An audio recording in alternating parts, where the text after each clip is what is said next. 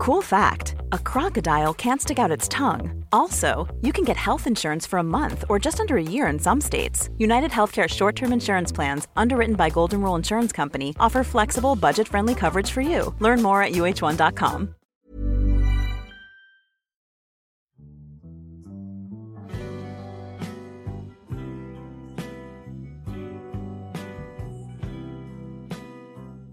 Hello tout le monde, bienvenue dans ce nouvel épisode du podcast An Eye on You. Aujourd'hui, on se retrouve pour parler d'un sujet autour de l'amour, des relations amicales ou amoureuses. Et je vais en parler pas toute seule, mais avec Aveline, aka Impératrice Fou. Hello Hello Aujourd'hui, on va parler de l'attachement euh, dans un peu toutes les situations. Attachement distant évitant pour Aveline qui vous en parlera euh, tout à l'heure et moi plutôt attachement anxieux soucieux. Euh, donc Aveline d'ailleurs avant de commencer ce podcast, elle a aussi un podcast et vous retrouvez cet épisode également sur son podcast. Son podcast s'appelle Je peux te faire un vocal et ça, ça, parle des relations amicales amoureuses à chaque fois, c'est ça? Tu, fais, tu, tu donnes des thèmes aux gens, ils te font des vocaux pour te parler d'un sujet et tu réagis avec tes situations. C'est ça, en vrai, en vrai le thème c'est euh, globalement les gens ils peuvent m'envoyer des vocaux, ils peuvent réagir. Et c'est souvent des débats comme ça, on a un peu chacun notre opinion. Parce que Mhm. souvent dans les podcasts, j'ai remarqué que tu donnes ton opinion et c'est un peu frustrant d'écouter quand t'es pas d'accord. Oui, mais c'est vrai. Et en plus, le tien, du coup, t'as as vraiment l'impression d'écouter euh, une conversation, genre, je sais pas, euh, entre potes. Genre, j'ai l'impression, alors que c'est pas des invités que t'as IRL, genre, c'est vraiment tes abonnés finalement qui t'envoient des vocaux.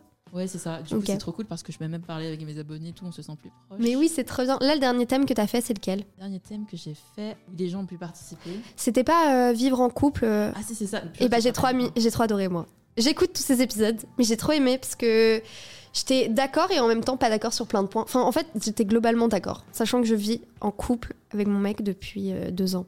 Bah, en fait, le thème, du coup, c'était vivre en couple. Oui, Enfin, quand t'es en couple, vaut mieux vivre ensemble ou séparément. Ouais, Et il y avait vraiment fou. des opinions différentes. Et j'ai même changé d'opinion euh, pendant l'écriture du podcast. bah grave, Donc, en vrai. trop bien. Trop bien, donc n'hésitez pas à aller écouter. Et du coup, bah nous, on va parler de nos attachements distants, évitants, anxieux, soucieux. Et je vous souhaite une bonne écoute.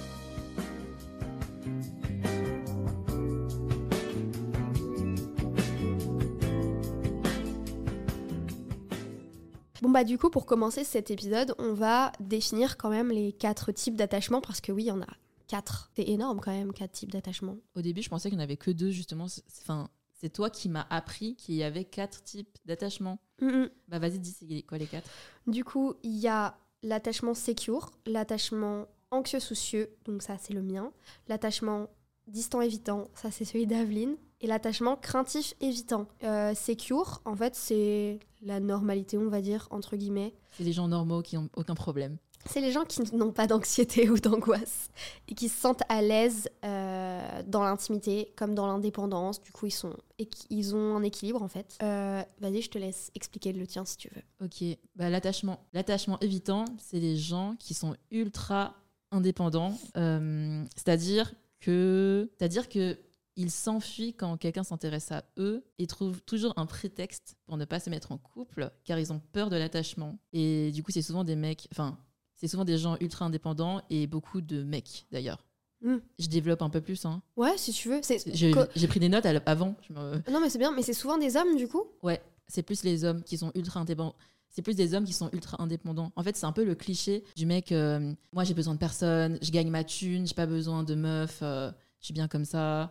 Pourquoi se poser, enfin, pourquoi se poser des problèmes lorsque tu peux être bien tout seul? Parce que pour les gens qui ont l'attachement évitant, se mettre en couple, c'est presque euh, se mettre des bâtons dans les roues soi-même parce que tu te poses des problèmes à toi-même, quoi. Et c'est lié à une, en fait, c'est lié à une peur de perdre de contrôle et de devenir irrationnel en tombant amoureux. Parce que quand on est amoureux, on fait vraiment des trucs qui n'ont aucun sens parfois. Et en fait, il faudrait peut-être. Et en fait, euh, tous les attachements, ils sont en fait liés à un trauma, je pense, de l'enfance. Mm. Et par exemple, euh, pour l'attachement évitant, c'est lié au fait que par exemple pendant ton enfance, tu as compris que tu pouvais compter que sur toi et euh, que tu devais te débrouiller tout seul. Du coup, en grandissant, tu es en mode OK, je vais me débrouiller que par moi-même en fait. Mais- Pourquoi, pourquoi trouver quelqu'un d'autre? Bah oui, parce que du coup, euh, tout à l'heure, je regardais les définitions de ces quatre types d'attachement et il y avait les quatre types d'attachement chez l'adulte et chez l'enfant. Et du coup, Si vous tapez sur Google, Wikipédia, euh, les quatre types d'attachement, ça explique que quand on est enfant, il y a ces quatre types d'attachement aussi. Et après, ça se développe quand on est adulte. Et chez l'enfant, il y a le, ska- il y a le hum, type d'attachement qui s'appelle le- l'attachement désorganisé aussi. Ah, mais je pensais que l'attachement désorganisé, c'était le type d'attachement qui liait l'anxieux et l'évitant. Ok. Les deux en même temps. Enfin, je bah, pensais. Peut-être que c'est ça. En tout cas, ça dit, euh, ça veut dire qu'il y a une absence d'une stratégie d'atta- d'attachement cohérente, montrée par des comportements contradictoires et désorientés, tels qu'approcher le dos en avant. Pas compris. T'as appro- approché le dos en avant. Le dos en avant. Ok, euh, mais désorganisé, ça doit être genre, tu paniques à l'idée de. Il n'y a pas de communication, à l'idée de communiquer, à l'idée de, de t'attacher à une personne, quoi. Après, ça devient un attachement évitant quand tu grandis, je pense. Ok, peut-être. Mais du coup, ça, c'est pas un cinquième type Enfin, c'est pas un cinquième type Non. d'attachement? Non, c'est un, un type d'attachement euh, dans les quatre types d'attachement quand t'es enfant. Ok, d'accord. Et ça varie quand t'es adulte après. À toi d'expliquer ton attachement Oui. maintenant. Bah, du coup, moi, j'ai eu, je pense, je, je pense que je l'ai encore un petit peu, mais ça vire à l'attachement secure. Euh, mais j'avais l'attachement anxieux-soucieux, qui est en fait euh, une recherche de validation des autres tout le temps, d'approbation de nos sentiments, de nos initiatives par nos partenaires euh, amicaux ou amoureux. Euh, on cherche aussi un haut niveau d'intimité. On se montre, euh, c'est des individus qui se montrent extrêmement dépendants des gens. Et du coup, on a tendance à être moins confiant, euh, à avoir une vision beaucoup moins positive de nous-mêmes, à tout le temps se dévaloriser et à vivre en fait, à travers notre partenaire ou nos partenaires. Et du coup, euh, on a aussi un souci aussi bah, de notre manque, ce manque de confiance en soi, ça fait qu'on remet tout le temps en question ce que les gens vont nous dire dans les relations, euh, comment ils vont agir envers nous, etc. On va tout le temps remettre en question ça, je pense. Quand même, c'est sûr. Ok, du coup, maintenant, tu l'as plus, quoi. Bah, j'ai l'impression que je l'ai encore un tout petit peu, mais pas aussi fort que quand je l'avais au lycée, par exemple. Bon, c'est peut-être l'heure de donner des exemples. Ouais. Donne un exemple au lycée. Comment s'exprimait ton attachement anxieux Ok. Au lycée, euh, j'ai tout un contexte de j'avais un gros groupe euh, d'amis. J'étais un peu dans les populaires, c'est horrible ce terme, ça me donne envie de vomir. Mais en gros, j'étais dans une classe euh, qui s'appelait la classe sport. Du coup, dans ma classe, il y avait euh, les footeux, euh, les rugbyman, les basketteurs. Moi, j'étais gymnaste. Oh, Le cliché comme aux US. les clichés genre, comme aux US. Les et gens qui font du c'était sport, c'est les populaires. Vraiment, en fait, c'était. Bah, en fait, les footballeurs étaient très euh, tchatcheurs, dragueurs. Et du coup, en fait, il y avait beaucoup de meufs qui étaient sur eux, etc. Et moi, j'avais mon meilleur pote de l'époque et j'étais in love de lui, vraiment. J'étais en crush total. Et en fait, ce crush s'est transformé en quelque chose d'admiratif, en quelque chose de je passais toujours par lui, je voulais toujours qu'il valide parce qu'en fait, lui m'avait rejeté et m'avait un peu friendzonné. Et du coup, je me disais, mais si lui me rejette, personne d'autre voudra de moi. Et du coup, ça, ça s'est un peu transformé en attachement euh, anxieux. C'est-à-dire que, je, du coup, comme je l'ai dit, je recherchais toujours cette validation. Et au-delà de lui, je recherchais la validation de ce groupe, de ce groupe-là qui était euh, les footeux, les sportifs, etc. Et du coup, euh, je faisais vraiment, euh, j'ai l'impression, quand je quand j'y repense, et je pense que j'ai des souvenirs un peu qui se sont effacés, mais que je faisais tout pour lui et pour ces personnes-là, quoi. Genre, par exemple, en soirée, si allait mal, et ben, j'allais tout le temps aller vers lui, tu vois, j'allais pas faire ma soirée. En fait, je vivais à travers lui à travers euh, ses gestes, à travers ce qu'il allait faire, euh, à quelle heure il arrivait à la soirée, à quelle heure il arrivait à tel endroit et tout. Euh, genre au lycée par exemple, il y a un épisode, il y en a plein, mais il y a un épisode par exemple où c'était les bacs blancs et il avait pas révisé. Et pendant l'épreuve du, black- du et pendant l'épreuve du bac blanc, je lui ai passé ma copie pour qu'il recopie. C'était archi people J'étais pleaser. archi people pleaser. Il y a d'autres trucs. euh, par exemple, il y a un moment où il avait cassé son téléphone. Mais en fait, il y a eu un truc où on se disputait en mode euh, gentiment, tu vois, où je lui ai pris son téléphone et genre, il s'est éteint. Et il m'a dit Ah, tu m'as cassé mon téléphone, tu me dois des sous et tout. Et c'est horrible, je lui ai donné de l'argent alors qu'il avait déjà cassé son téléphone. Oh my god, il a fait semblant. Oui Et tu lui as vraiment donné l'argent, il a pas refusé. Oui, il a pas refusé. Attends, vous étiez en couple? Non, Ah, tu... c'était juste En un fait, crush. c'était un crush très fort et lui savait très bien que j'étais Il t'a manipulé, quoi. Ouais. C'était un manipulateur aussi, je pense, mais qui a créé un gros, un gros sentiment de- d'attachement anxieux, euh, comme on voit ici. Mais il y avait plein d'autres trucs, enfin, genre, euh, par exemple, euh, si je commençais un peu à me détacher de lui et que j'allais vers d'autres mecs, il allait souvent me dire Ah, mais lui, il est pas assez bien pour toi, ou des choses comme ça. Et du coup, j'allais pas aller vers eux parce que je me disais, et j'avais aussi cet espoir de Mais s'il me dit que ce mec est pas assez bien pour moi, c'est parce que c'est lui qui est bien pour moi et un jour, il va, on va se mettre en couple, tu vois. Et il avait un grand frère. Et il y avait un ami à moi qui m'avait dit Ah, tu sais, son grand frère, l'autre fois, quand on était chez, chez cette personne, il a dit euh, Ah, mais elle, euh, garde-la sous la main, parce que quand tu seras adulte, tu verras, euh, vous allez être en couple et tout. Et comme cet ami m'avait dit ça, j'étais en mode Ah, bah, il va avoir un déclic, on va se mettre en couple. En fait, je vivais dans l'espoir qu'un jour, il ait un déclic qui se mette en couple avec moi et que mes sentiments soient enfin validés par lui, tu vois. Du coup, vous étiez en couple ou- Enfin, est-ce que vous vous êtes mis en couple au final ou pas? Au final, non, c'est pas mis en couple. Jamais, jamais. Euh, Il y a eu une grosse dispute par rapport à un événement euh, qui a fait que j'ai perdu tout ce groupe de potes parce que du coup, c'était un peu bromance et du coup, bah, ils, font, ils sont potes avec toi, mais au final, euh, comme t'es la seule fille, ils se soutiennent entre eux et puis ensuite ils te rejettent toi. Donc, euh, toutes ces personnes du lycée, j'ai plus du tout contact avec eux. Et ensuite, je suis sortie du coup quand on s'est disputé avec euh, mon ex. Et, euh, et après, euh, j'ai plus du tout une nouvelle. euh, et là, aujourd'hui, maintenant, je suis en couple avec mon copain actuel. Mais genre, du coup, euh, on s'est jamais mis en couple. Il m'a toujours fait espérer. Et même, genre, je crois en études supérieures, un an après, il m'a renvoyé un message pour me dire J'espère que tu vas bien et tout. Et bah, en vrai, on s'est plus jamais reparlé. Enfin, Tu lui as pas répondu, j'espère. non, non, non, non. Les manipulateurs, c'est toujours comme ça, quand ils te perdent, ils veulent revenir. Parce que en vrai, ils ont l'impression. Je pense qu'il avait vraiment un pouvoir sur moi. Il pouvait faire ce qu'il voulait de moi, je pense. C'est un truc de ouf. Genre, je me souviens, histoire un peu honteuse, mais par exemple, il y a un événement où il m'a demandé un nude et je l'avais envoyé. Mais au lycée, c'est normal, on fait Ouais. des dingueries. hein. On fait des dingueries. Et après, quand on y pense qu'on est adulte, ça nous empêche de dormir. C'est le moment où t'es dans ton lit et tu reprends, c'est un truc de 2015 et t'es en mode euh, pourquoi j'ai fait ça? Mais ouais. C'est pas grave, il faut avoir la compassion pour son soi d'avant. oui, c'est vrai. ouais. C'est vrai. Mais et sinon, euh, sur l'attachement anxieux, je pense que je l'ai eu amicalement aussi. Au- Enfin là, c'était plutôt amoureusement, même si on s'est jamais mis en couple. Mais amicalement, j'avais une meilleure amie pareille au lycée.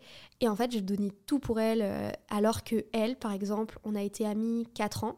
En 4 ans, elle n'est jamais venue à un seul de mes anniversaires. Ouais. C'est fou. Elle avait toujours une excuse. Mais c'est incroyable, en fait, quand on a l'attachement anxieux, tous les gens autour de nous, ils euh, te respectent pas, en fait. Non. Et du coup, t'es t'es juste une victime. T'es là, genre, tu donnes ton amour à tout le monde à 100%, et eux, ils sont là avec leurs 2%, et sont en mode Ouais, ouais, c'est une pote, quoi. Et toi, du coup, est-ce que tu as réussi à avoir un déclic à ce moment-là sur ton attachement anxieux? J'ai eu un déclic, mais après le lycée, euh, quand on- la dispute euh, s'est passée, et je me suis dit bon, c'est bon, je dois plus donner autant pour les gens qui me donnent pas en retour également. Et ensuite, le déclic s'est surtout fait quand j'ai rencontré mon copain et que j'ai eu des amitiés saines euh, en études supérieures, parce que j'ai vu que les gens pouvaient me donner autant que ce que moi je pouvais donner. Et du coup, là, ça a vraiment eu ce déclic où je me suis dit bon, maintenant, je m'attache plus autant aux gens, mais j'essaye quand même d'avoir un cercle où c'est vraiment des vraies personnes qui m'aiment. Et, euh, et voilà, genre par exemple, là j'ai une copine euh, pour mon anniversaire. Bon, après, euh, chacun a son love language, tu vois, mais pour mon anniversaire, elle m'a offert euh, un cadeau, mais je m'en souviendrai toute ma vie. Genre, c'est une grosse valise avec plein de trucs qui représentent chaque partie de notre amitié et tout, tu vois. Au lycée, j'aurais jamais eu ça, tu vois. Trop chou, mais ça, c'est une vraie pote. Ouais, vraiment. Non, c'est trop adorable. En fait, c'est vraiment quand tu... en fait, c'est vraiment quand tu t'es détaché de ton attachement anxieux Mm. que t'as eu des vrais potes qui sont arrivés et qui des gens que tu méritais, quoi. Ouais, et en même temps, je pense que, comme tu le dis souvent dans ton podcast, genre ça fait partie du chemin de la vie, tu vois. C'est des signes aussi qui. Genre, maintenant, je me plains pas que ce soit que ça me soit arrivé, je suis pas triste. Parce que je me dis, ça m'a construit et forgé, même si j'aurais aimé être dans un environnement sain dès le début. Mais je me dis, au moins maintenant, j'ai pris cette conscience-là et je me ferai plus marcher sur les pieds, tu vois. Un peu ça. Mais toi, du coup, est-ce que t'as déjà eu un attachement anxieux ou alors t'as toujours eu un attachement évitant? Bah, tu vois, pendant que tu parlais, je réfléchis et je me suis dit qu'en fait, quand j'étais petite, j'avais aussi un attachement anxieux. Ah oui? Ouais, mais amicalement. Ok. C'est-à-dire que je faisais aussi, pareil que toi, tout pour mes potes. Je me rappelle, euh, même ma mère, elle me disait, mais arrête, tu te fais raqueter là. Parce que j'avais des potes, bah, elle me demandait de leur acheter des bonbons et je leur achetais des bonbons, quoi. Vraiment des trucs ridicules.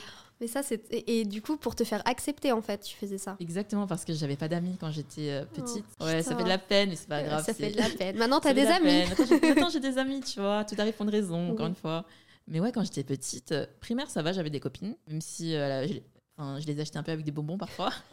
En- enfin, comment dire, en primaire, j'avais des copines, mais je sentais que c'était tendu. Je sentais que du jour au lendemain, si je ne suis plus intéressante, elles peuvent partir. Et Mm. je me rappelle qu'avant de venir à l'école, je faisais des listes de sujets de conversation pour savoir de quoi parler pour être intéressante. C'est horrible. Vraiment. Ça, c'était au collège. Donc, euh, au Mais- collège, j'avais des copines, mais j'avais peur de les perdre tout le temps. Vraiment. Et du coup, euh, non, que vas-y, dis. pour, pardon, pour la liste là de sujets, et bah tellement euh, déjà l'attachement anxieux s'était fait avec cette, ce meilleur ami au lycée. J'avais perdu toute confiance en moi parce que je me disais personne peut s'intéresser à moi. et partir du jour au lendemain.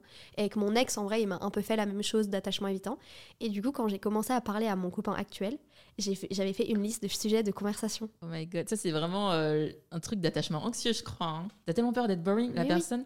En mode, en fait, faut se dire que dans la tête de quelqu'un qui a l'attachement anxieux, c'est en mode si je suis boring, la personne elle va partir. Oui.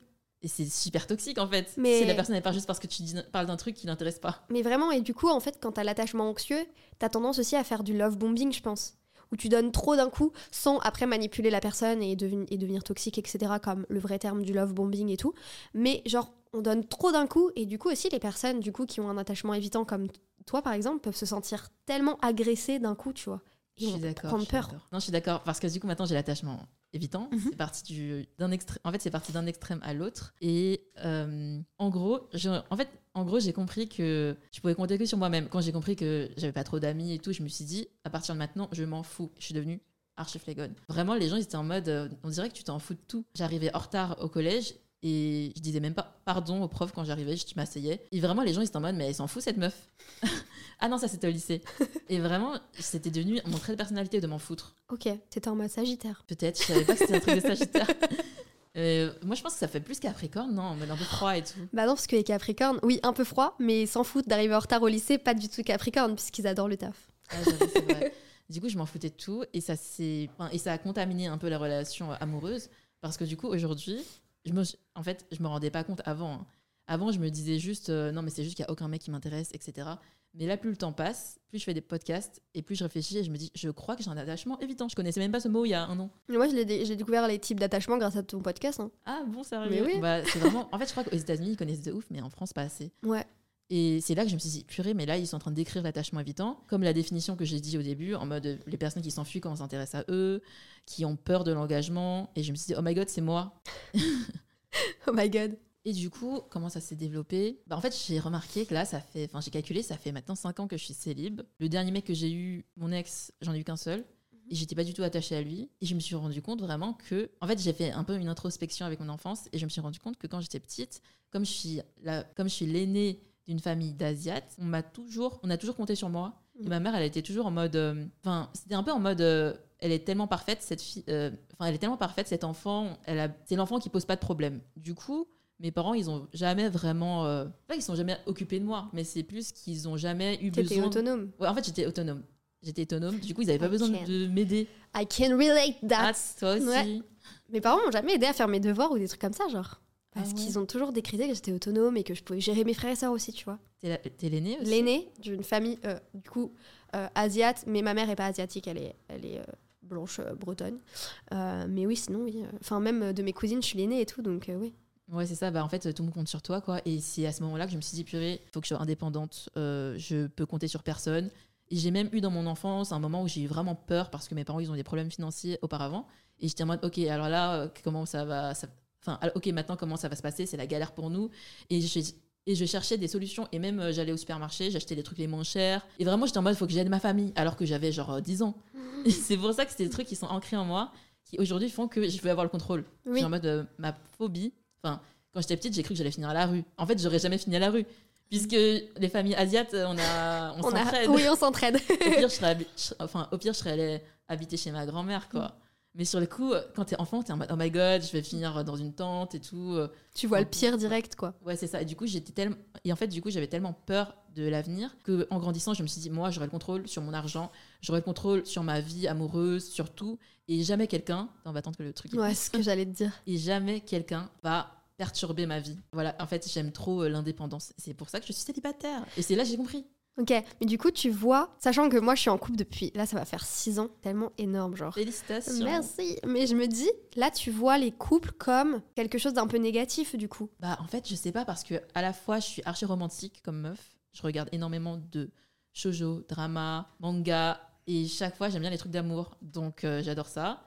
Mais en même temps, parfois, je vois des gens en couple et je me dis, oh purée. euh, enfin, même des gens qui se marient ou qui font des enfants, et je me dis, oh purée, euh, ça va être chiant maintenant pour voyager pour eux. Ou Mm. là, ils se marient, mais ils vont être ensemble pour toute leur vie, c'est chaud et tout. Et en fait, je me dis des trucs comme ça.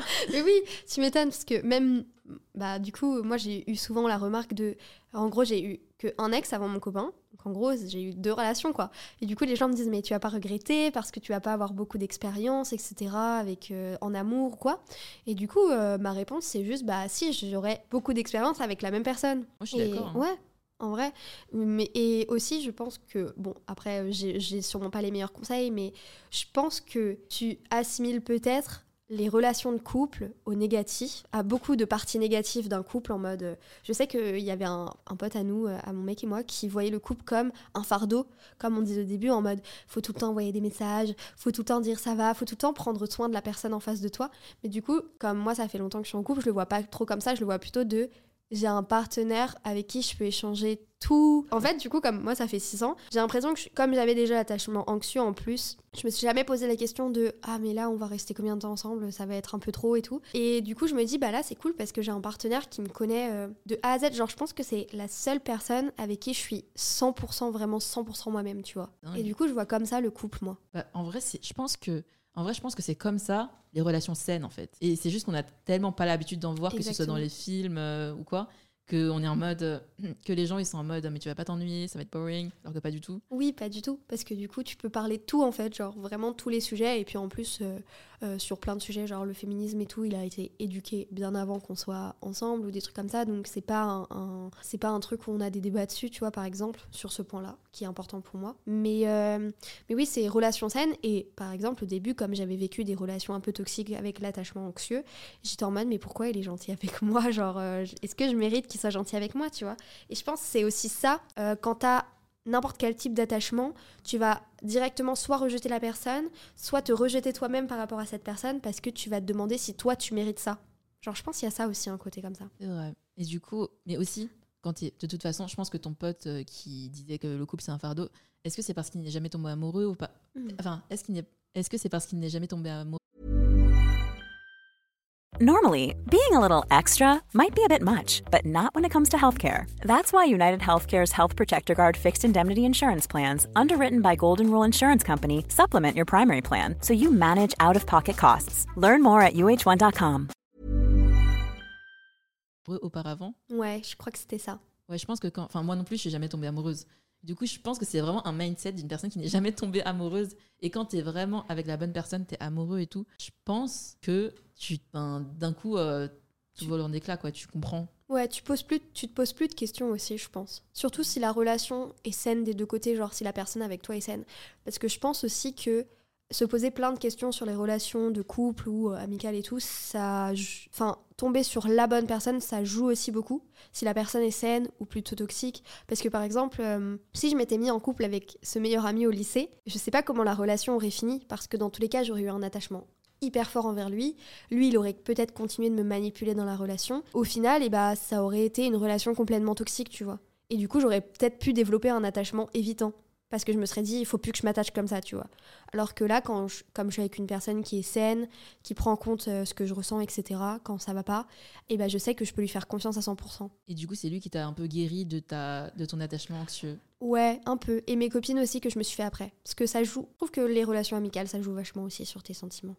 Mais après, euh, en atta- enfin, mais après j'ai l'impression que c'est différent quand même. C'est-à-dire que moi, j'ai un attachement évitant amoureux, mais avec mes copines, j'ai pas d'attachement évitant. Je suis. euh, Ouais, t'es Archi 100%. sereine. Ouais, t'es sereine.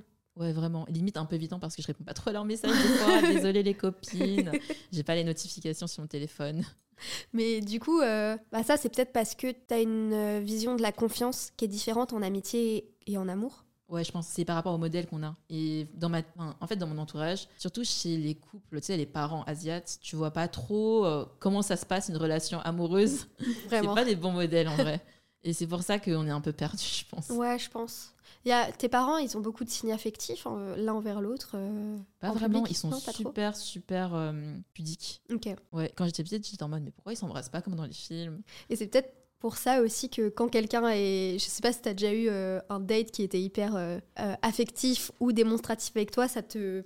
Oh non, je peux pas, je peux pas Ouais. qu'on me touche. Et déjà, déjà, hier, il y a un mec, euh, il m'a touché euh, le. Enfin, tu sais, des fois, il y a des gens, ils, te, Oui. ils sont un peu tactiles, quoi. Et j'étais en mais pourquoi il me touche? Juste, il m'a touché euh, le dos, en fait. J'étais trop bizarre, le mec. Oui, des fois, c'est ça aussi. Ça joue euh, comment euh, tes parents étaient quand tu étais petite ou Ouais. même dans ta famille. Genre, je sais que moi, avec ma soeur, on peut pas se faire de câlins, par exemple. C'est Vous non plus, vous n'êtes pas très tactile. On n'est pas du tout tactile. Puisqu'on parle de guérir c'est la transition parfaite. Hein. Bah, comment vraiment. guérir Alors, comment guérir son attachement? Est-ce qu'on a fini de parler sur tout le reste? Moi, En je pense que oui. euh, Anecdote. T'as plus d'anecdotes, toi? Moi, j'en ai plus. Attends, je réfléchis. Anecdote de attachement évitant. Enfin, en fait, comme je suis. Comme je suis en mode attachement évitant, j'ai pas d'anecdote puisque je fuis tout le temps. Bah, juste, oui, tu fuis, en fait. Oui, Tu en fuis, fait, même en date? Oui, euh, en fait, j'ai plein de first dates. Je suis la pro des apps de rencontre. Ça fait des années que je suis sur les apps de rencontre. J'ai un peu honte de dire ça, mais vas-y, j'assume. Bah, en vrai, hein. Chaque... il y a beaucoup de monde qui sont dans cette- ta situation, je pense. Je sais pas. En fait, j'ai remarqué qu'il y avait énoremment de gens, les gens qui ont des, at- les gens qui ont des attachements sains. Comment ça s'appelle? Euh, Sécure. voilà. Sécure. Les gens qui ont des attachements sécures, qui se mettent en couple normalement, ils vont sur les apps de rencontre et en général, au bout de une semaine, ils font un first date, second date et ils trouvent la bonne personne. Je sais pas ça, je trouve ça magique. J'ai plein de potes comme ça, genre ils vont sur l'app et Ouais. ils trouvent direct la bonne personne. Bah ça, euh, je pense, euh, je sais pas comment ça peut se faire parce que là, par exemple, euh, le scénario, si je me sépare de mon copain, je sais pas si je pourrais retrouver quelqu'un euh, qui me correspond, tu vois. Bah, je, Je peux pas euh, C'est vrai. Je peux pas me, enfin, visionner ça, tu vois. Non, je sais non. pas. Les apps, elles sont bien faites. Surtout Ouais. Inge. Oui, j'avoue. Surtout Inge, placement de produit. Non, je rigole. Vidéo- ce, ce podcast n'est pas sponsorisé par Inge. Mais en vrai, Inge, c'est pas mal pour euh, le profil parce qu'il te filtre bien ton style de personne. En fait. J'ai plein de potes, bah, ils ont fait un ou deux dates et ils ont trouvé la bonne personne. Et je suis en mode, en fait, je pense qu'on n'a pas que un soulmate dans la vie. Non, je on en pense a pas. plein. Ouais. Et c'est l'une des personnes, bah, tu peux la trouver sur une app de rencontre. Quoi. Ah mais ouais, moi je pense qu'on a plein de soulmates et plein de soulmates différents, amoureux, amical et tout. Moi je sais que là ma meilleure amie euh, pour moi c'est soulmate amical, tu vois. Mais euh, je sais que je peux avoir des coups de cœur avec plein de monde. Ouais, je suis d'accord. C'est faux de dire que ouais, si cette personne est ce- Enfin, c'est faux de se dire ouais, si je quitte cette personne, je trouverai jamais quelqu'un pour moi. En réalité, tu peux ressentir la même chose pour une autre personne C'est ça. et même un peu différemment, mais la même intensité. Bref, et du coup, je suis sur les apps de rencontre depuis que j'ai 18 ans, 19 ans. Ok. Ça fait vraiment un bon bout de temps. À chaque fois, je supprime, je retélécharge et à chaque fois, je fais des first dates et jamais, très rarement, je revois les mecs. Je les vois qu'une fois. Je les vois une fois et je me dis non. Et c'est bizarre. T'as de la phobie directe, genre est-ce que tu te focuses aussi sur des critères qui te dégoûtent d'un coup et du coup paf. Oui. Ok. Je sais que c'est pas bien.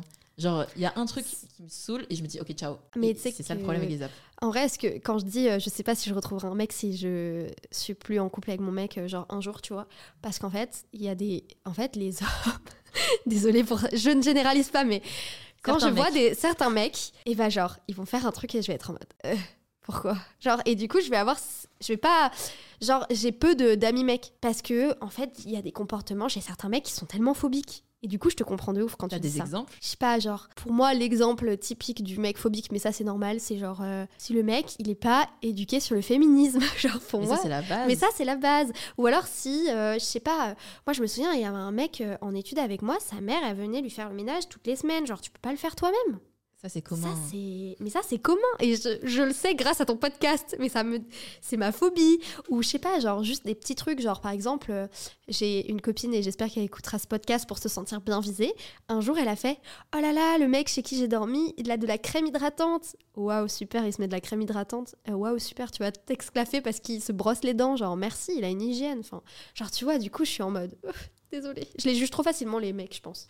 C'est vrai, mais en même temps, c'est vrai, il y en a, ils abusent. La barre, elle est un peu au sol. Ouais. Mais j'ai l'impression, justement, ça va beaucoup mieux qu'avant. Je sais pas toi, mais enfin, Bah, puisque moi, je suis Du sur. coup, euh, je oui. regarde un peu ce Du coup, est-ce que toi, tu vois que c'est beaucoup mieux qu'avant maintenant Ouais, je trouve que c'est beaucoup mieux qu'avant. Genre, les mecs, ils sont plus éduqués maintenant, heureusement. Ou bien peut-être parce que je manifeste des mecs euh, éduqués. Parce que auparavant, je disais tout le temps, les mecs, ils sont tous comme ça, les mecs, ils sont tous comme ça, et je rencontrais que des mecs comme ça. Et maintenant que je me dis, il y a plein de mecs bien, je rencontre plein de mecs bien. Ah bah, peut-être que ton manifesting va marcher. Le Pour ma- la 2024? manifestation, je crois. 2024, c'est mon année. Ouais, c'est ce que j'ai dit dans le podcast aujourd'hui. Trop bien, j'écouterai tout à l'heure. Bref, euh, eh, j'ai tout ça pour dire que purée, je, je digresse. tout ça pour dire que du coup, les mecs sur les apps de rencontre, je les vois qu'une fois à chaque fois. J'ai un problème, c'est que j'ai l'impression que moins les mecs me calculent et plus je pense à eux. Parce que ton attachement évitant se transforme, se transforme en même temps en euh, t'as envie qu'ils te calculent, même si toi tu les calcules pas, genre. Ouais, c'est ça. Et après, là, par exemple, hier, j'ai reçu un message d'un mec. J'espère qu'il écouterait pas ça. M'a dégoûté. J'aime pas les mecs qui marcellent. Ils m'envoient des messages partout pour prendre de mes, pour prendre de mes nouvelles. Mais si tu réponds dégoûté. pas, euh, bah ouais, ça te dégoûte ça un peu. Mais c'est dégoûtant, non Bah Ou oui. c'est- juste Non, moi non, je te jure, moi j'ai le hic très facile. Faudrait qu'on fasse un épisode les hicks. Mais je te jure que, genre, si un mec fait ça, genre, non, je peux pas. C'est too much. En fait, quand la personne. Enfin, je pense que quand tu es en relation avec quelqu'un, il faut que ça soit équilibré. Il faut que chacun des deux s'intéresse de la même manière. Et c'est toxique, justement, de faire le coup du. euh, j'ignore la personne pendant deux heures, j'ignore la personne pendant trois jours, qu'elle pense à moi. Enfin, ça, c'est toxique, tu vois. Moi, si j'ignore les gens, c'est parce que je suis occupée.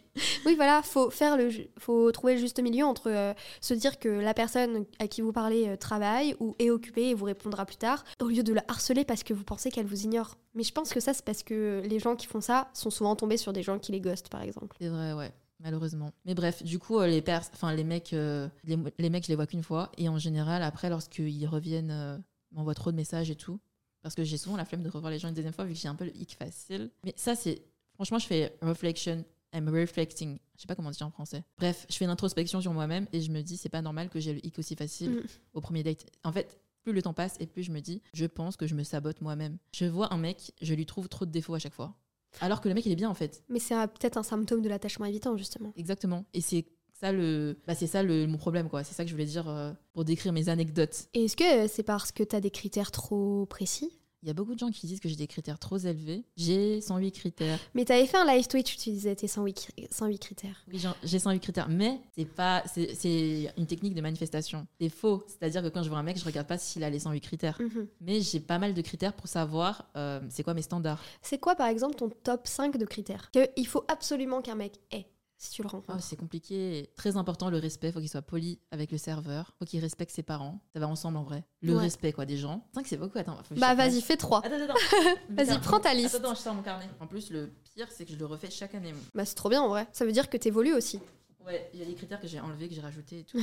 Regarde. J'adore faut qu'il soit ambitieux. Il faut que du coup d'abord, faut qu'il soit respectueux des gens. Ce soit, il faut qu'il soit respectueux des gens, que ce soit ses parents, le serveur, les gens en général. Il faut pas qu'il soit méprisant des gens. Ça c'est super important pour moi. Il faut qu'il, il faut qu'il ait des objectifs dans la vie que j'arrive à me visualiser avec lui à long terme, puisque moi je suis une personne assez euh, indépendante, ambitieuse. J'ai besoin de quelqu'un qui soit pareil que moi, pas quelqu'un qui soit justement en mode attachement anxieux, qui tourne toute sa vie autour de Mm. moi, quoi. Ça, c'est ma phobie. Euh, ensuite, 3. Faut pas qu'il soit radin. Je déteste les mecs radins, les mecs michto. Ça, je pense qu'on a compris. Ouais, de fou. 4.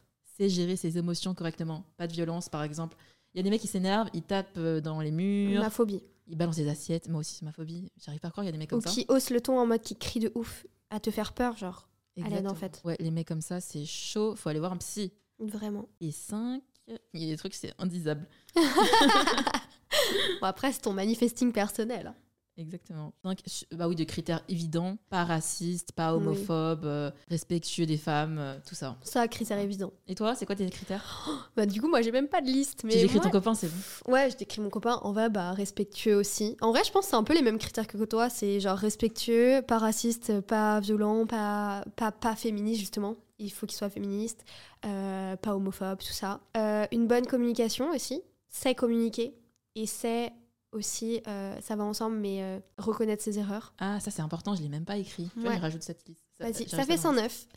Euh, reconnaître ses erreurs parce que dans les disputes, je déteste quand la personne se ferme et que genre du coup tu peux pas parler avec la personne, tu sais. Il y a énormément de personnes comme ça qui ont un trop gros, qui ont un trop gros ego, Ouais. qui veulent pas en parler. Euh, du coup, là, ça fait 4, je crois. Et en vrai, j'aime bien aussi, euh, pour le cinquième, je vais dire, c'est se mettre en valeur et mettre en valeur la personne avec qui il est. Genre saucer euh, sa meuf. Quoi. Ouais. En mode t'es trop belle. Et aussi reconnaître la valeur de la personne avec qui il est et sa valeur, et du coup, euh, bien se comporter, quoi, en fait. Genre, tu sais que t'es avec cette personne et que tu l'aimes, bah, du coup, tu... ça fait un peu partie du respect, mais tu vas un peu aussi, euh, pas tout donner, mais tu vois ce que je veux dire, genre, juste être respectueux avec elle, quoi. C'est vrai, parce qu'en fait, si tu sors avec quelqu'un qui reconnaît pas ta valeur, qui se croit supérieur à toi, Mm. Bah il va te traiter trop mal. En Ouais. vrai. Il va se dire bon bah elle de toute façon, je lui fais n'importe quoi, je peux la tromper, elle va toujours revenir. Exactement. Et d'ailleurs, dans mes critères, il y a aussi la fidélité. À la base, hein, j'arrive Bah, pas à croire qu'il faut l'écrire. Non mais vraiment, faut pas l'écrire, mais la fidélité parce que mes copines, il y a trop eu de- d'histoires avec ça et, et c'est pas ok. Et j'ai jamais été trompée et je touche du bois pour ne jamais l'être. Mais en tout cas, la fidélité, c'est genre la base. Ça fait partie du respect de toute manière. Et est-ce que tu penses qu'on peut pardonner euh, l'infidélité? Bah, je pense qu'on peut pardonner l'infidélité selon le contexte. Alors par exemple, moi, 6 ans, mon mec, je sais pas comment je réagirais si demain il m'annonce qu'il me trompe, tu vois. Mais je pense qu'on peut pardonner l'infidélité, mais qu'il y aura toujours un manque de confiance envers l'autre personne. Donc pour moi, quand quelqu'un te trompe, ça sert à rien de rester avec la personne. Bah justement, je sais pas. C'est pour ça que je te Ouais. demande. Je pense, euh, en vrai, je pense pareil que toi. hein. Ouais. Mais moi, je suis assez euh, sévère là-dessus. Mais comme je suis jamais tombée amoureuse, je sais pas comment je réagirais dans ce genre de situation. Mais je pars du principe que si on me trompe, je me dis qu'il peut recommencer. C'est un truc Moi pour aussi, moi, c'est inné, tu vois, parce que moi, je le ferai jamais. Donc si cette personne elle peut le faire une fois, elle peut le faire plein de fois. Donc c'est ciao. Bah voilà, pour moi c'est ciao. Et puis même si vous aimez la personne et qu'elle dit qu'elle va changer et tout, pour moi un trompeur reste un trompeur, donc il continuera et genre ça va vous faire du mal parce qu'en plus même si la personne vous trompe une fois et ne vous retrompe plus jamais, dès que la personne va parler à une autre fille ou à un autre, une autre personne, vous allez vous poser des questions, vous allez tout le temps, euh, vous n'allez pas avoir, c'est dur de construire une confiance envers quelqu'un en vrai, donc Ouais. euh, de reconstruire encore c'est horrible je pense. Bah, dans le podcast de Shera, justement, elle disait, je sais plus c'était avec qui, mais dans l'un de ses derniers podcasts, c'était justement sur est-ce qu'on peut pardonner l'infidélité? Et il disait, on peut pas pardonner, on fait que vivre avec. Ouais, Parce qu'au final, chaque fois que tu verras que le mec il parle à une autre meuf, bah tu vas repenser ça. à cette histoire. Mais comme on a plusieurs soulmates dans la vie, ça grave. sert à rien de rester avec cette personne qui vous a trompé. Ça veut dire qu'elle connaît pas votre valeur. Et on va, on va faire un podcast de deux heures. Ouais, vraiment. Bah du coup, on peut passer à comment guérir euh, de son attachement. Exactement. Comment guérir de son attachement Tu avais déjà commencé à en parler tout à l'heure. Mais oui, c'est vrai. Le Bah, point numéro un. Bah, point numéro un, euh, personnellement, je pense que c'est trouver la bonne personne qui. Non, non, non. Ah oui, point, numéro, un, prise de conscience. prise de conscience. C'est vrai. C'est prendre conscience que vous avez ce type d'attachement. Est-ce que toi, du coup, t'en as pris conscience? J'en ai pris conscience justement en écoutant euh, une vidéo YouTube ou un podcast, je sais plus. Mais du coup, là, toutes les personnes qui écoutent ce podcast, il y en a sûrement plein qui vont avoir une prise de conscience grâce à nous. Vraiment, on est trop forte. Ouais. On se sauce. Et du coup, si vous prenez conscience de votre type d'attachement, ça passe à la deuxième étape, non? Vas-y, dis. J'ai plus en tête. La deuxième, euh, la deuxième étape, c'est euh, l'autocompassion. Mm. Après, c'est la thérapie individuelle en couple. Ah, on a- il faut que je rajoute, après l'autocompassion, Ah il oui. faut rajouter du coup euh, trouver la bonne personne. Bah du coup, la deuxième étape, c'est l'autocompassion. Et comme tu me disais tout à l'heure, faut que j'ai de la compassion envers la moi de, du lycée. Mais en vrai, l'attachement, les types d'attachement, ça vient aussi de votre enfance, ça vient de plein de trucs euh, psychologiques, je pense, de notre vie, de notre construction. Donc il faut avoir de la compassion envers vous-même et essayer de travailler sur vous-même. Ouais, en fait, faut pas se dire je suis un monstre. Par exemple, moi, au début, quand j'ai su que j'avais l'attachement évitant, je me suis dit, ah, purée, je suis trop une bitch. C'est pour ça que. euh, je suis sans cœur. Alors qu'en réalité, faut se dire que c'est lié à des traumas d'enfance et que c'est pas de votre faute, en fait, si vous avez un attachement euh, anxieux ou évitant. Et puis en plus, si vous en prenez conscience, c'est déjà le début d'un long travail, je pense. Genre, prendre conscience qu'on a un, type d'attachement, c'est quand même euh, un big truc, genre, je pense. Bah, c'est énorme. Et c'est à partir du moment où tu le sais que tu peux travailler dessus et guérir. Grave. Alors, ensuite, troisième point pour guérir de son attachement, c'est trouver la bonne personne. Donc, Ouais. tu peux en parler. Ouais. Va trouver la bonne personne, du coup, c'est être dans un environnement sain, vous entourer de personnes qui vous valorisent, euh, qui comprennent vos émotions, vos sentiments. Et vous aussi, il faut comprendre leurs émotions, leurs ressentis, leurs sentiments. Et euh, avoir une bonne communication avec les personnes qui vous entourent pour, si justement vous avez un attachement anxieux et une dépendance affective comme moi, parler avec ces personnes, de voir euh, comment vous pouvez vous améliorer et comment vous pouvez intégrer un petit peu cet attachement dans vos relations tout en travaillant sur vous-même pour pas que ça étouffe, par exemple avec un attachement anxieux, les personnes autour de vous. Et pour toi, par exemple? Pff, moi, j'ai pas encore trouvé la bonne personne. Donc, euh, Mais tu que- trouveras. Ouais, je pense que c'est pas une, je pense que c'est pas une étape obligatoire, c'est bien sûr facultatif, mais ça aide d'être avec euh, une personne qui saurait te mettre en sécurité et guérir ton attachement. Mais faut préciser aussi qu'il y a, enfin, dis Non, c'est toi. ah, ok. mais faut préciser aussi que, attention, énormément de personnes qui ont un attachement anxieux se mettent avec des personnes qui ont un attachement évitant. Donc ça, on a oublié de le dire tout à l'heure. Oui, c'est vrai. Mais c'est ça, c'est une, une mécanique très dangereuse. Il faut vraiment que les deux travaillent pour mettre à l'aise l'autre. Oui, parce qu'en vrai, faut pas que ce troisième conseil se transforme en euh, compter sur l'autre pour changer. Vous pouvez pas re- fa- faire reposer tous vos soucis sur une personne, parce que sinon c'est trop gros pour la personne et elle va partir. Donc, d'abord faites un travail sur vous-même, et ensuite, si vous rencontrez la bonne personne, continuez ce travail sur vous-même, tout en vous entourant de personnes saines finalement. Quatrième conseil pour guérir de son attachement anxieux ou évitant, ou les deux, la thérapie. On le dira jamais assez. C'est une très bonne initiative et c'est ce qui va vous permettre de faire un travail avec vous-même et avec une personne qui n'est pas proche de vous, donc qui ne n'absorbera pas tous vos, toutes vos émotions. Oui, donc euh, thérapie individuelle d'abord. Et euh, je pense que je pense qu'en 2024, tout le monde devrait voir un psy. Parce qu'il y a trop de gens, comme ils sont pas allés voir le psy, bah, ils traumatisent d'autres gens. Ouais, Olivia Rodrigo le dit dans une chanson. Elle Ah dit ouais Hurt people, hurt people. Genre, Ah bah, les gens blessés blessent les gens. Exactement. On va aller voir le psy parce que des gens sont pas allés voir des psys. Mm. Bref. Et, euh, et en plus, je crois que c'est remboursé. Bah, il y a certains euh, types de, psy, de psychothérapie qui sont remboursés, je crois. Normalement, vous pouvez aller voir le psy gratuitement avec le dispositif Mon soutien psy. Mais je vous recommande de regarder quand même, euh, de vérifier parce que je l'ai pas, je l'ai pas testé encore. Ouais, moi non plus. Mais allez-y en tout déjà cas. allé voir le psy? Je suis déjà allée voir le psy, ouais. Tu J'ai vu trois psys. et tu recommandes? Je recommande d'aller voir le psy. Ça m'a fait du bien. Il y a juste un psy où je suis allée qu'à une séance parce qu'elle était un peu bizarre. Mais Ouais. en vrai, en 2024, en 2024, comme maintenant j'ai un salaire stable, je vais aller voir le psy. Moi aussi, maintenant en 2024, je vais, avoir- je vais aller voir le psy. Très bien, faites comme nous. Alors. Mais voilà.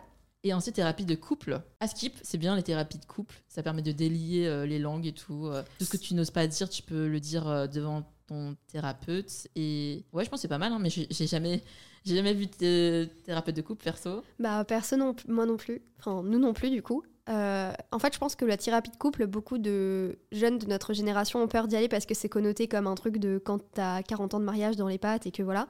Mais en vrai, si jamais vous n'arrivez pas assez à communiquer avec votre partenaire, allez-y. Hein. C'est pas une honte d'aller voir un thérapeute. Si ça peut aller mieux dans votre couple ensuite, c'est tout bénef. Je suis d'accord. Bah, en fait, euh, dès qu'il y a une autre personne, que tu peux, tu peux tout voir sous une autre perspective, quoi, avec euh, le psy. Vraiment. Et c'est des professionnels, n'oubliez pas, ils ont des vrais bons conseils. Ouais, et je me demande vraiment comment les psys font d'ailleurs, parce que moi, je pourrais tellement pas absorber autant d'énergie négative toute la journée. Bah, ma cousine, elle est en études de psy. Bah, chacun de ses stages, les psys avaient un psy. Ah. Mais du coup, les psys qui ont des psys, et comment les psys de psy, ils ont un psy aussi. Enfin, Attends, et c'est- les psys ont des psys? Il y a certains psys qui ont des psys, ouais. Bah ouais. Et aussi, je pense qu'ils font, qu'ils arrivent à faire quand même une dissociation entre leur travail et leur euh, environnement pro, perso. Et du coup, tu parlais communication, et c'est le dernier conseil, le cinquième conseil, communiquer. Ça, c'est le conseil qu'on dit à tous les podcasts. Mm. Vraiment. Mais c'est important, communiquer. N'ayez pas honte d'exprimer vos sentiments. C'est humain d'avoir des émotions et des sentiments et des ressentis. Donc, communiquez avec les gens autour de vous. Et surtout, si vous avez écouté le troisième conseil qui est de s'entourer de bonnes personnes, et bah, si vous communiquez avec ces bonnes personnes, il y aura de bonnes réactions. Donc, vous pourrez avancer tranquille. Ouais, et franchement, si la personne, elle prend mal ce que vous lui dites quand vous essayez de, communi- quand vous essayez de communiquer, c'est red flag. Hein. C'est pas normal de pas vouloir communiquer. C'est ça. Ça fera un tri au moins. Mais voilà. Et on a fait le tour sur l'attachement euh, évitant anxieux. Mais oui. Incroyable. En même pas a- une heure. Bon, même pas une heure. Mais franchement, bah, écoutez, si jamais vous, vous êtes euh, reconnu dans nos types d'attachement, n'hésitez pas à nous le dire en DM ou sur le Insta. Toi, t'as un Insta pour ton podcast ou c'est ton Insta? C'est mon Insta normal.